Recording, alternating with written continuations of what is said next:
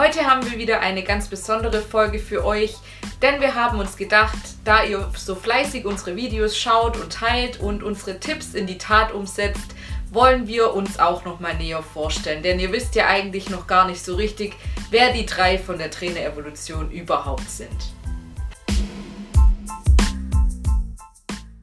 Hallo und herzlich willkommen zur heutigen Folge der Trainer-Evolution. Ihr fragt euch bestimmt schon, warum wir heute zu zweit vor der Kamera sitzen, aber ich habe heute die Ehre, meinen kleinen Bruder, der irgendwie gar nicht mehr so klein ist, ähm, heute ein bisschen auszuquetschen und ihm ein paar Fragen zu stellen, dass ihr unseren Dustin, der Spaßvogel im Team, dass ihr ihn einfach ein bisschen näher kennenlernen könnt.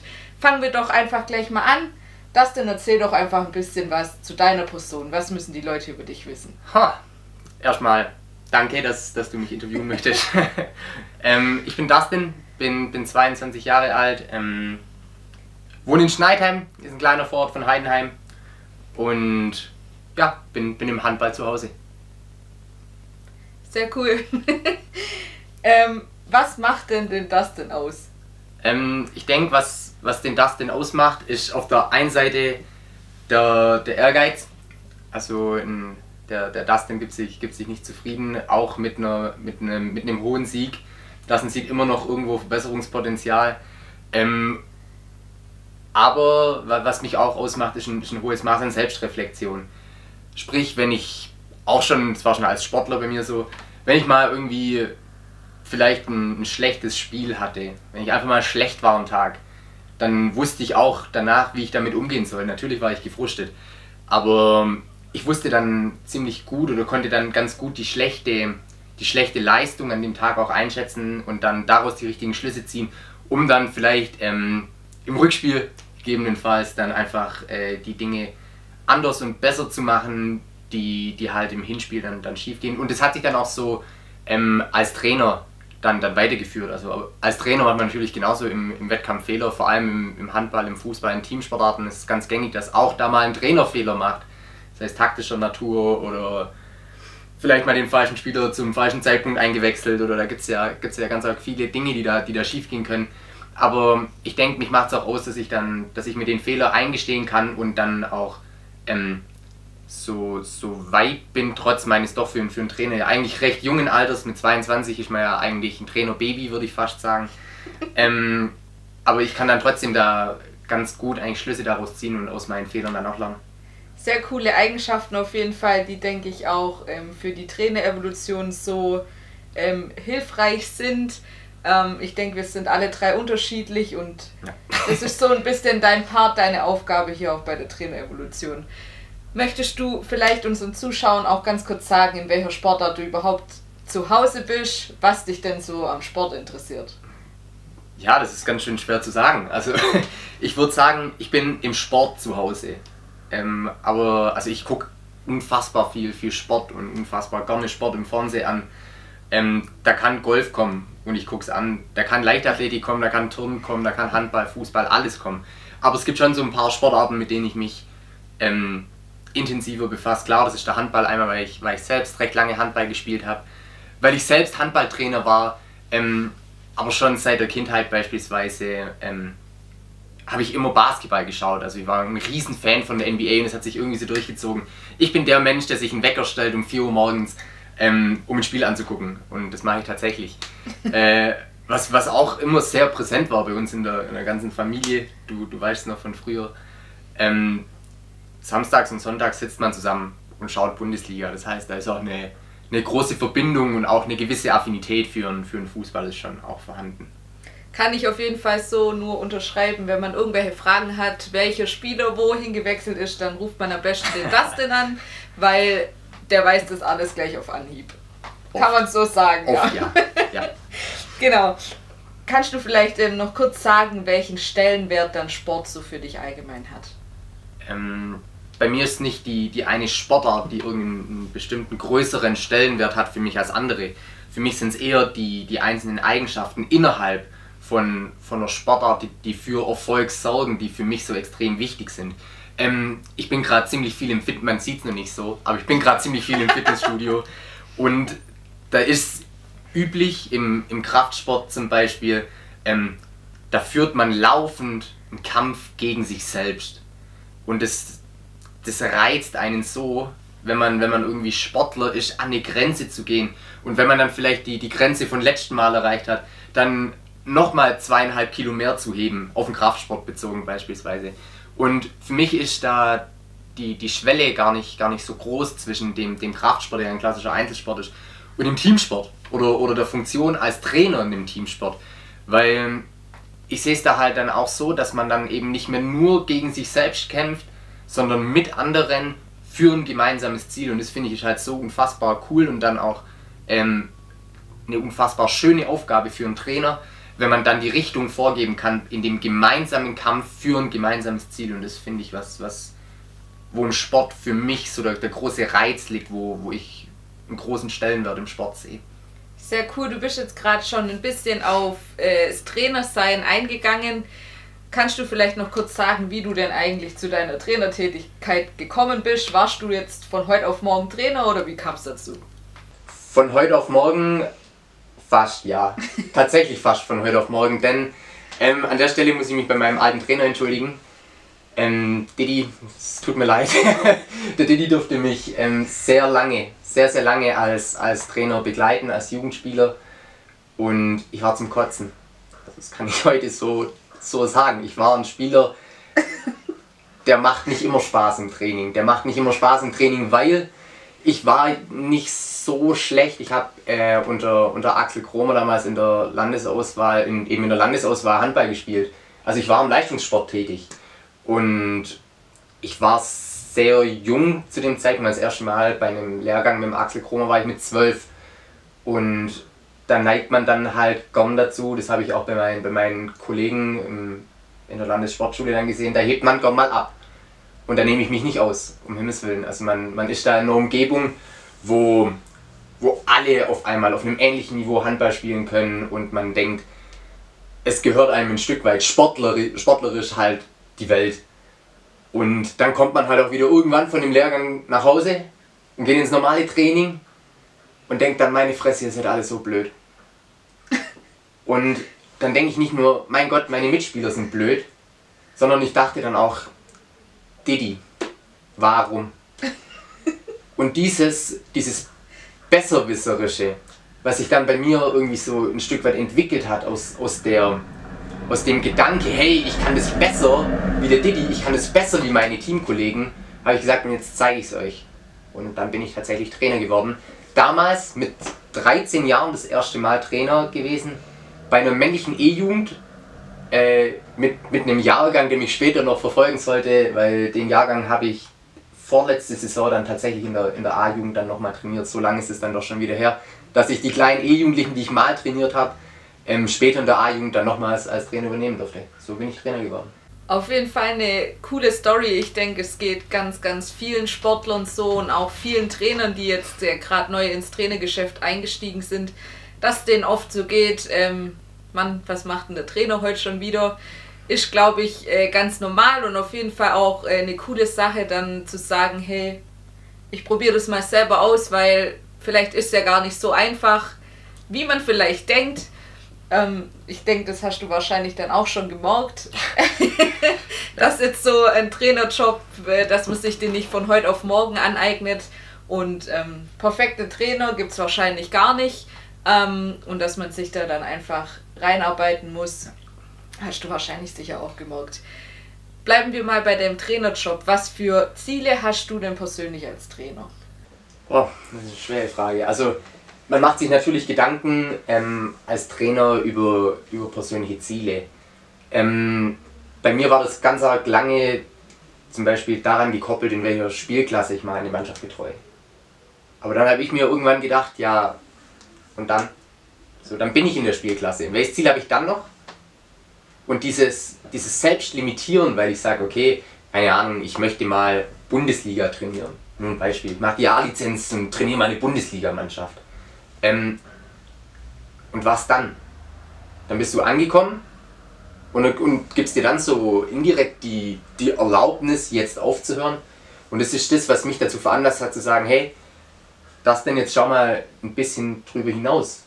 Und es war für mich dann halt einfach dass ich einen Unterschied machen möchte, dass ich der Trainer sein möchte, auf den ein Spieler mal zurückguckt und sagt, okay, der hat mich positiv beeinflusst, vielleicht auch gerade in der Hinsicht, dass, dass mein Spieler dann sagen kann, nicht nur wir hatten mega viel Spaß und Erfolg, sondern der Dustin hat mich als Trainer auch mh, mm, als Mensch geprägt und ich konnte von, von Dustin Werte mitnehmen, ich konnte von, von Dustin vielleicht auch einfach Dinge für mein, für mein Leben mitnehmen.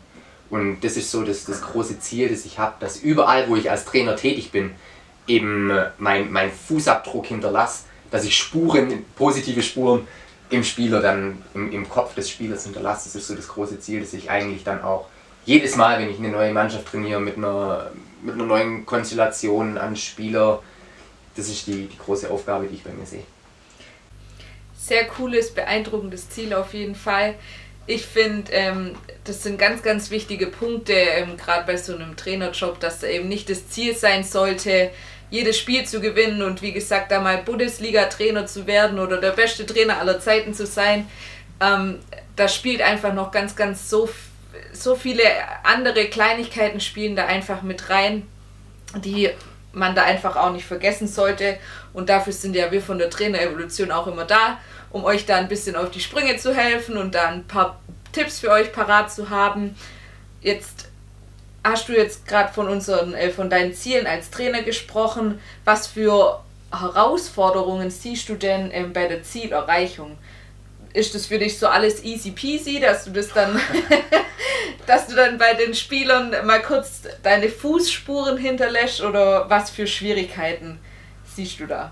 Also es funktioniert nicht easy peasy, weil dadurch, dass ich auch äh, in letzter Vergangenheit mit vielen unterschiedlichen ähm, Mannschaften trainiert habe, gibt es da immer eine große Herausforderung. Das ist erstmal so, ein, so einen, gemeinsamen, einen gemeinsamen Nenner zu finden. Ich meine, wenn, wenn ich einen Menschen nicht da berühren kann, wo oder nicht da abholen kann, wo er eben steht, kann ich ihn nicht dahin führen, wo er noch nie war. Und also dieses Begegnen von, mit, mit einem Spieler auf einer Beziehungsebene, erstmal zu verstehen, okay, weil das ist der Spieler, was macht ihn aus? Ähm, erstmal in, in den Kopf des Spielers ein Stück weit einzudringen, dass man versteht, wie der Mensch denn tickt, wie der Mensch dahinter funktioniert. Da ist die extrem große Herausforderung zum ersten Teil und zum zweiten Teil, dass man eben, eben auch den, den hohen Spaßfaktor dann auch über, über einen längeren Zeitraum im, im Trainingsbetrieb einfach erhalten haben kann. Ähm, ganz klar Alltagstrott vermeiden. Wir, kennen, wir hatten alle mal so einen Trainer ähm, als, als Sportler, hat immer dasselbe gemacht. Und du hast keinen Bock irgendwann aufs Training. Und das ist das, was ich als, wo ich als Trainer eine große Herausforderung sehe, weil ich bin auch der Meinung, Routine ist wichtig. Ähm, aber dass man versucht, die, die Routine, die sich nach und nach einspielen muss, im Sport muss, muss man über Routinen arbeiten, ähm, aber dass man da versucht, immer neue Reize zu setzen und da dann halt auch immer ähm, hungrig ist und also hungrig in Bezug darauf, dass man sagt, ich möchte neue Reize setzen, ich möchte mich auf die Suche machen ähm, nach neuen Übungen, die vielleicht das, was ich da in meinem Kopf habe, die eigentliche Routine, die mit neuen Reizen verknüpft und, und dann halt eben, dass da dann was, was eigentlich komplett Neues basierend auf Routine entsteht. Und das sind so für mich extrem große Herausforderungen. Sehr cool. Jetzt ist ja so, dass du praktisch durch deine Trainertätigkeit ähm, sind wir auch dazu gekommen, die Trainerevolution zu gründen. Was ist denn so deine Motivation für die Trainerevolution, deine Freizeit ähm, dafür zu opfern, sage ich jetzt mal? Ich meine, es macht uns Spaß. Es soll jetzt nicht so klingen, als wäre das eine Qual für uns. Aber was ist denn so deine Motivation für die Trainerevolution? Ähm, um Besserwisser wie mir die Möglichkeit zu geben, zu zeigen, wie man den Unterschied macht. Also um Himmels Willen, wir sind auch nicht allwissend. Wir können uns nur, wir können euch nur Dinge mit an die Hand geben, die bei uns funktioniert haben. Wir können aus unserem Erfahrungsschatz sprechen. Wir, wir sind auch viel im Austausch mit anderen Trainern und hören uns da an, was da funktioniert, was da nicht funktioniert. Und einfach meine große Motivation für die Trainerevolution ist, dass, dass man langfristig ähm, rausschauen kann in die Trainerwelt und dass vielleicht der ein oder andere irgendein Zitat, irgendeine Folge von der Trainerevolution im Kopf hat und dann sagt, hey, da war was, vielleicht kann ich das ja anders machen.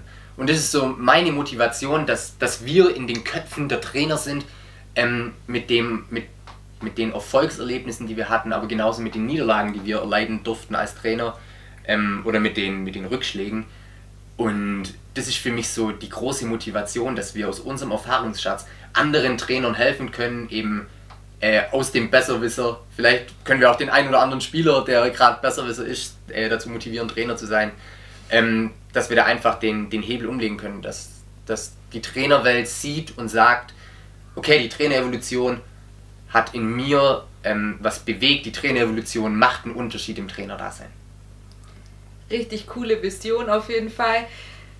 Du hast jetzt viel davon gesprochen, ähm, anderen Trainern zu helfen, dass die Trainerevolution äh, eine Hilfestellung für andere Trainer sein soll, dass die daran äh, an unsere Inhalte zurückdenken. Aber hat denn die Trainerevolution für dich persönlich dir auch schon was gebracht? Hat dir das auch schon in irgendwelchen Lebenslagen weitergeholfen?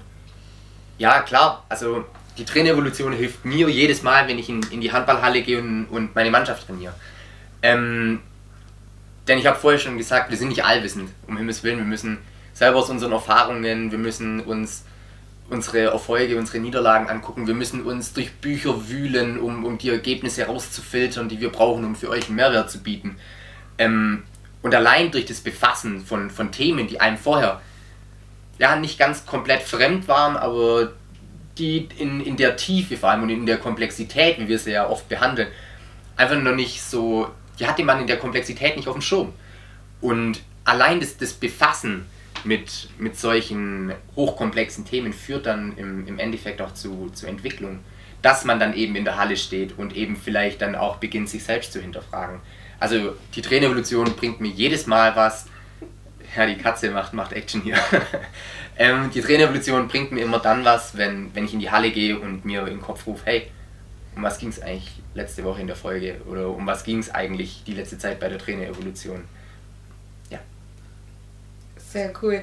Ich meine, die Trainerevolution bringt uns allen drei ganz arg viel, kann ich nur so auch bestätigen äh, von mir persönlich. Jetzt gibt es uns ja noch nicht allzu lange. Wo würdest du denn die Trainerevolution vielleicht in zehn Jahren sehen? Ähm, also zehn Jahre ist natürlich ein extrem großer Zeitraum. Und ich würde das ganz gern dann mit meinem persönlichen Ziel koppeln, dass ich sage, in zehn Jahren ist die Trainerevolution ähm, in den Köpfen der Trainer.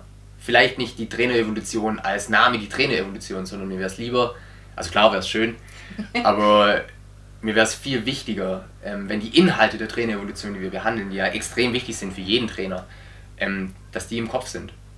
Dass man, dass jeder Trainer da draußen sein eigenes Handeln hinterfragt, während er im Handeln direkt ist und sich dann vielleicht fragt, ähm, war das so richtig, was ich da gemacht habe? Oder hat die Trainerevolution da nicht vielleicht mal was anderes gesagt? Kann ich das vielleicht nicht anders aufziehen? Gibt es da nicht was so, was, ja, was ich vielleicht einfach anders machen kann als Trainer? Und so als, als zweites langfristiges Ziel wäre es einfach toll, wenn die Inhalte der Trainerevolution, die wir, die wir schon von Tag 1 eigentlich behandeln und predigen, nämlich alles außer die Fachkompetenz. Die könnt ihr selber. Ihr wisst selber, wie ihr einen Ball ins Tor schießt und wie ihr einen Ball ins Tor wirft. Das könnt ihr den, den Kindern besser erklären, wie ich es jemals könnt. Ihr seid da cleverer wie ich. Aber dass eben die Inhalte der Trainerevolution, die wir halt von Tag 1, wie gesagt, behandeln, Sozialkompetenz, Methodenkompetenz und so weiter, ähm, dass die eben fester Bestandteil in der, in der Lizenzausbildung von, von Trainern wird, dass da so ein dass auch bei den Verbänden dass so ein kleines Umdenken stattfindet, weil da geht es eben nicht ausschließlich, aber noch, noch lang nicht in dem Ausmaß, wie es benötigt wird, darum, wie wir, wie wir eben Trainer auch in diesen Kompetenzbereichen ausbilden. Das wäre so mein, ja, mein Ding, wo ich, wo ich die Trainerevolution in zehn Jahren sehr gerne sehen würde. Wäre ich auf jeden Fall auch mit einverstanden, wenn das so läuft. Keine Frage. Das denn zum Abschluss. Ähm, hast du vielleicht noch drei Tipps für Trainer, die du ihnen mit auf den Weg geben möchtest? Also ein extrem wichtiger Tipp, ich weiß nicht, ob ich drei hinbekomme, aber ein extrem wichtiger Tipp wäre, ähm, dass man was wagt, dass man eben sich auf Neues einlässt, dass man sagt, okay, auch wenn das Alte schon seit Jahren gut funktioniert, dass ich trotzdem mal was Neues wage, einfach trotzdem einen neuen Reiz setze. Ähm, ich denke, was, was in dem Zug dann auch wichtig ist, nennen wir es den zweiten Tipp, ähm, dass da einfach, dass man sich da einfach Gedanken macht, okay, was, was ist denn heute passiert? Also dass man nach jeder Trainingseinheit sich einfach kurz, das reicht fünf Minuten, einfach kurz hinsetzt und einfach nochmal Revue passieren lässt, was heute denn passiert ist. Wie war's? So wie schätzt man das Training selbst ein? Und doch, ich, ich schaffe drei Tipps. Der dritte, der dritte Tipp ist dann auch mal im, im Falle einer Niederlage, im Falle, wir haben hier auch Zuschauer, wie ich weiß, die, die aktive Mannschaften trainieren, also Männer- und Frauenmannschaften. Da ist man oft an, an Erfolge gekoppelt. Und wenn nicht, dann rollt der Kopf des Trainers als erstes. Das ist leider bei vielen Vereinen so. Ähm, deswegen auch dann den, den Tipp, wenn man denn mal in so eine, so eine Negativserie reinrollt, sage ich mal, dass man dann trotzdem die, die Coolness behält und sich darauf beruft oder sich, sich nochmal in Erinnerung ruft, was man denn hier eigentlich machen wollte. Und ich denke, das sind, das sind drei extrem wichtige Tipps, die, ähm, die einem Trainer auf jedem Leistungsniveau extrem weiterhelfen können. Uns haben natürlich ähm, jetzt auch schon, warum wir diese Interviewfolge überhaupt machen, ähm, uns haben natürlich auch schon oft öfters Fragen von der Community erreicht, die eben auch was zu unseren Personen wissen wollten. Ist ja klar, ich meine, ihr seht uns jede Woche sonntags ähm, auf YouTube oder hört uns äh, unsere Podcast-Folgen an. Natürlich wollt ihr da auch mehr über uns wissen, einfach wissen, was da dahinter steckt. Ähm, unter anderem war das so eine Frage, was denn der Dustin aktuell trainiert? Ähm, aktuell aufgrund des, des Studiums, das ich mache, ähm, habe ich gesagt, ich möchte in meinem Verein dieses Jahr nicht die Bürde auflegen, ein Trainer zu sein, der mal da ist und mal nicht. Deswegen habe ich dieses Jahr gesagt, ich betreue keine Mannschaft im Ganzen, dass ich zweimal die Woche 90 Minuten in der Halle stehe oder dreimal die Woche 90 Minuten in der Halle stehe. Ähm, aber ähm, sofern es Corona wieder erlaubt, werde ich auch diese Saison wieder am Samstagmorgen ein Individualtraining anbieten, positionsspezifisches Individualtraining, das dann jahrgangsübergreifend dann, dann durchgeführt wird. Das ist mein, mein aktueller Trainerjob. Auf jeden Fall auch eine ganz, ganz arg wichtige Aufgabe ist so im Verein, so ein Individualtraining. Dazu hat der Dustin, meine ich, auch schon mal eine ähm, Folge gedreht. Ja. Genau, könnt ja. ihr euch auf jeden Fall auch nochmal anschauen. Ist ein ganz, ganz arg wichtiges Thema und macht auf jeden Fall Sinn, das auch in eurem Verein ähm, anzubieten. Eine weitere Frage von der Community wäre. Ähm Welche? Was mach jetzt? Hast mich so angeguckt. Was kommt jetzt? Was kommt jetzt? Ja, eine weitere Frage ähm, von der Community ähm, wäre auch gewesen, was war denn so dein schlimmstes Erlebnis? Vielleicht hast du ja sogar zwei, wo du sagen kannst, wow. als Sportler war dann mein schlimmstes Erlebnis und vielleicht gab es auch eins als Trainer. Oh, ich muss tief in der Erinnerung graben.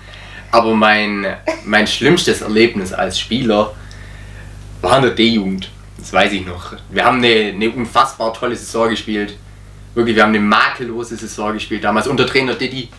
Übrigens, ähm, also wir hatten auch unter Trainer Diddy Erfolg, auch wenn ich nicht mit ihm einer Meinung war. Ähm, wir, hatten, wir haben eine grandiose Saison gespielt und dann gab es da mal ein Auswärtsspiel in der D-Jugend in Kuchengingen, in der Nähe von, von Göppingen. Und die hatten eine gute Truppe, ohne Frage, aber eine ganz arg komische kleine Halle. Ganz arg merkwürdig.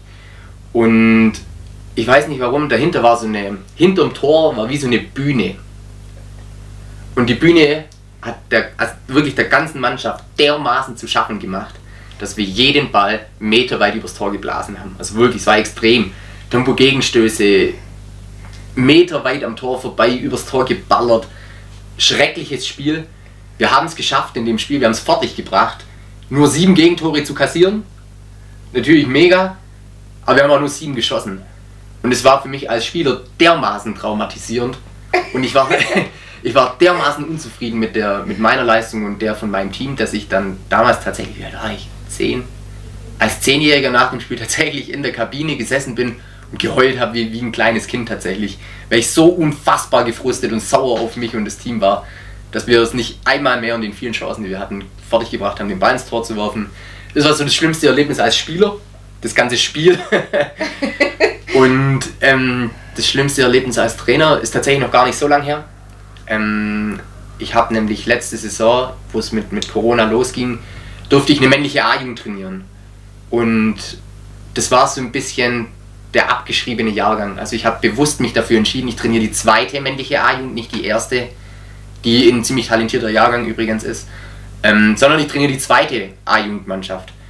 Und das war so ein bisschen auch vom Verein so gern auch mal als Kanonenfutter bezeichnet. Und der wurde gern mal Talent abgesprochen der Mannschaft. Und ich würde sagen, dann haben wir die Liga und den Verein geschockt, weil wir einen unfassbar grandiosen Start hingelegt haben. Waren lange Tabellenführer, haben uns einen Ausrutscher erlaubt gegen den Tabellenzweiten, hätten dann die Möglichkeit gehabt, ähm, wieder auf die, auf die Tabellenspitze zu klettern im Rückspiel gegen, gegen die Mannschaft, die dann tatsächlich auch dann das letzte Saisonspiel darstellen würde in, in Hauptrecht gegen Bolheim.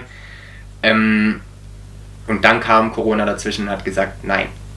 Und es war natürlich nicht nur für mich extrem frustrierend, sondern auch für, für meine Jungs und wie ich später erfahren habe, auch für den gegnerischen Trainer. Ähm, es ist extrem frustrierend, wenn man das Gefühl hat, okay, wir hatten, wir waren wenige Zentimeter, wir waren ein Spiel von der, von der Meisterschaft entfernt und wir haben es einfach, wir durften, wir durften den Deckel nicht drauf machen. Wir hatten es nicht selber in der Hand und es war ein schrecklicher Moment, ähm, wo die Nachricht kam für, für meine Spieler und mich. Glaube ich äh, sofort, dass das ein äh, blödes Gefühl war auf jeden Fall. Vielleicht gibt es ja sogar jemand, der gerade zuschaut bzw. zuhört, dem es äh, genauso ging. Ähm, könnt ihr ja vielleicht einfach mal in die Kommentare schreiben. Vielleicht wart ihr ja genau in der gleichen Situation, dass ihr sagt, jetzt aufgrund ähm, von Corona, wir wissen es ja alle, wollen auch gar nicht äh, näher drauf eingehen, aber vielleicht gibt es bei euch auch so ein Erlebnis, ähm, das so ähnlich ist wie der Dustin. Dürft ihr uns auf jeden Fall gerne wissen lassen. Bestimmt. Genau.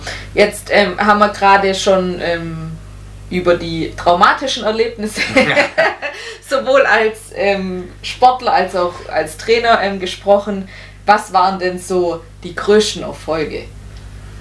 Wow, also ähm, als Trainer ohne Frage war für mich der, der größte Erfolg. Ich, ich habe so ein Fable für eigentlich schon abgeschriebene Mannschaften.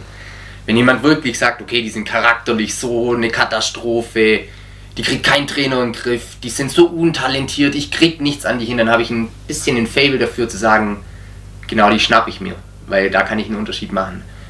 Und ähm, mir ist dann tatsächlich auch mal gelungen, genau so eine, so eine chaotische Mannschaft, damals mit meiner anderen Schwester, ihr wisst ja, ich habe nicht nur eine, sondern noch eine andere Schwester, ähm, gemeinsam damals eine weibliche D-Jugend trainiert, die, die auch als absolut chaotischer Jahrgang, als absolut zickiger Jahrgang eine weibliche D-Jugend trainiert und gemeinsam mit meiner Schwester habe ich dann auch die Mannschaft zum, zum Meistertitel geführt, damals in der Bezirksliga. Und es war natürlich ein Riesending, weil absolut niemand damit gerechnet hat.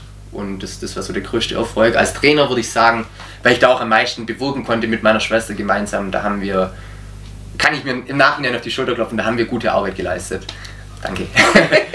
ähm, mein größter Erfolg als Trainer, ähm, da muss ich auch recht weit zurückdenken, dadurch, dass ich ja dann doch früh schon die Handballschuhe an den Nagel hängen musste, aus gesundheitlichen Gründen, würde ich trotzdem sagen, dass, dass das letzte Spiel, das ich nochmal spielen durfte, wo klar war, okay, der Dustin sollte nicht mehr Handball spielen, aus gesundheitlichen Gründen, habe ich gesagt, und jetzt möchte ich noch einmal, so dieses eine Mal lasse ich mir nicht nehmen, noch einmal rauszugehen und noch einmal zu zeigen, was eigentlich in mir steckt. So, dass ich so in, ja, dass ich auch ein Stück weit für, für mich einfach nochmal weiß und für mich selbst schon mal beweisen kann, okay, ich konnte es doch noch. Und das war für mich der Punkt eben in, in dem letzten Spiel, wo, wo wir uns dann erstmals in der, das war in der C-Jugend, zweites Jahr C-Jugend, da haben wir uns für die, für die höchste Spielklasse qualifiziert und das war dann das erste Saisonspiel. Ähm, es war ein, für, für ein C-Jugendspiel eine unfassbare Zuschauermenge da. Es war wirklich eine außergewöhnliche Kulisse für, für ein C-Jugendspiel. Und ich habe tatsächlich da ein, sehr gutes Spiel gemacht. Das weiß ich noch, dass, dass das ein sehr, sehr gutes Spiel war. Sehr emotionsgeladen und im Nachhinein dann auch traurig. Aber ich würde sagen, dass gerade dieses Spiel, wo ich wusste, okay, heute muss ich nochmal rausgehen und einfach nochmal das abliefern, ähm, ja, was, was ich immer abliefern wollte, das war für mich so der Punkt, wo ich dann gesagt habe, okay, ähm, heute kann ich wirklich so spielen, als wäre es mein letztes Spiel, weil es war ja tatsächlich das letzte Spiel. Und ich denke, das war ein, dann auch ein großer Erfolg, rückblickend.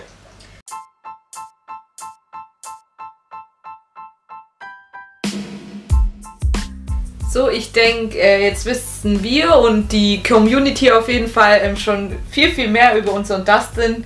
ähm, der ja auch ein wichtiger Teil von der Trainer-Evolution ist. Danke. ähm, es war auf jeden Fall sehr, sehr interessant, hat sehr viel Spaß gemacht, dich auszuquetschen. Ich meine, viel wusste ich schon, aber es war ja auch eher ähm, für euch gedacht, dass ihr, wie gesagt, einfach mal wisst, wer denn die drei von der Trainer-Evolution überhaupt sind, was denn so ein bisschen hinter unserem Tun und Handeln steckt. Ähm, wir freuen uns, dass ihr auch dieses Interview mit Spannung verfolgt habt. Ähm, es folgen auf jeden Fall noch weitere Interviews, denn vielleicht wollt ihr über mich oder auch über Frederik ähm, auch noch ein paar Sachen wissen. Falls es so ist, dürft ihr eure Fragen auch gerne schon äh, in die Kommentare schicken. Vielleicht habt ihr ja was, was euch wirklich brennend über uns interessiert, dann lasst es uns einfach wissen. Wir freuen uns auf jeden Fall, wenn ihr nächstes Mal auch wieder mit dabei seid und in diesem Sinne nutze dein Mindset als Erfolgskatapult.